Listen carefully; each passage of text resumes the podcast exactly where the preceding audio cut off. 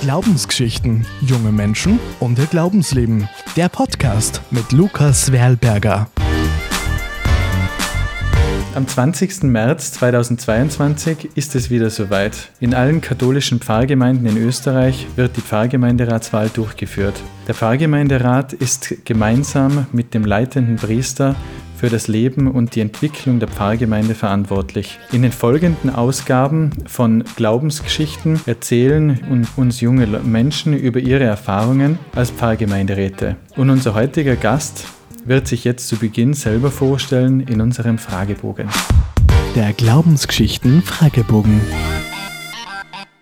Name, Katharina Aschenwald, Alter, 28 Jahre, ich komme aus, Meierhofen im Zillertal, ich bin. eine Person, auf die man sich verlassen kann, Das bedeutet meine Pfarre für mich. Gemeinschaft, zu seinem Glauben stehen und diesen ganz offen ausleben zu dürfen. Mein Lieblingslied aus dem Gotteslob. Der Engel des Herrn, Meine spirituellste Erfahrung. sofern das als eine gilt, ähm, wenn ich einfach äh, am Berg weit oben auf dem Gipfelkreuz bin und spüre, dass ich Gott ganz nahe sein kann. Wenn du Gott treffen würdest, was wäre deine erste Frage? Was passiert nach dem Tod? Wie ist es so dazu gekommen, dass du dich als Pfarrgemeinderätin engagiert hast? Ja, um ehrlich zu sein, bin ich damals vor einiger Zeit von Altpfarrgemeinderatsmitgliedern ähm, gefragt worden, ob ich da nicht Interesse hätte. Und kurzum habe ich mich dann dazu entschlossen, ähm, dass ich da einfach gern mich ehrenamtlich engagieren möchte. Und wieso, hat dir, wieso ist dir das ehrenamtliche Engagement in der Pfarre jetzt wichtig? Ich möchte mich eben ganz gezielt ähm, für die Pfarre und in der Pfarre eben einsetzen und möchte einfach auch da im Zuge dessen Mitgestaltungsmöglichkeit in der Pfarre haben. Was möchtest du jetzt genau bewirken, wenn du jetzt sagst?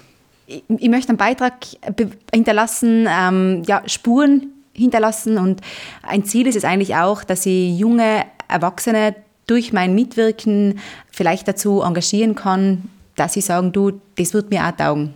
Für dich so ein prägendes Element, was würdest du da sagen? Also während meiner ganzen Zeit jetzt im Pfarrgemeinderat ähm, oder im Pfarrgemeinderat selber ist es eine meiner Aufgaben, ähm, diese pfarramtliche Mitteilung, also eine, eine Zeitschrift, die bei uns vier bis fünfmal jährlich herauskommt, eben zu erstellen.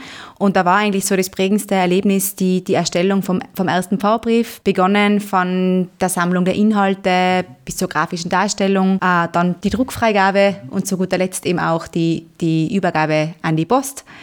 Und ähm, da bin ich schon sehr stolz. Das hat mir in einer gewissen Art und Weise sehr geprägt. Welche Bedeutung hat für dich Glaube im Alltag? Das ist ein bisschen zurückzuführen auf meine Großmutter, die leider nicht mehr unter uns ist. Sie hat zu mir immer schon als Kind gesagt, Kathi, der Glaube gibt mir alle Kraft der Welt. Ähm, und in meinem Alltag spielt das eben auch eine wesentliche Rolle, ähm, weil ich durch den Glauben immer die notwendige Kraft finde, die ich benötige. Und dadurch spüre ich einfach auch, ich bin nicht allein. Kommen wir jetzt zu dem Entweder-Oder-Teil. Also ähm, ich sage da immer zwei Begriffe und du sagst dann einfach, was dir da lieber ist von den beiden. Entweder oder. Ostern oder Weihnachten. Weihnachten. Früh- oder Abendgottesdienst. Frühgottesdienst, Orgel oder Gitarre.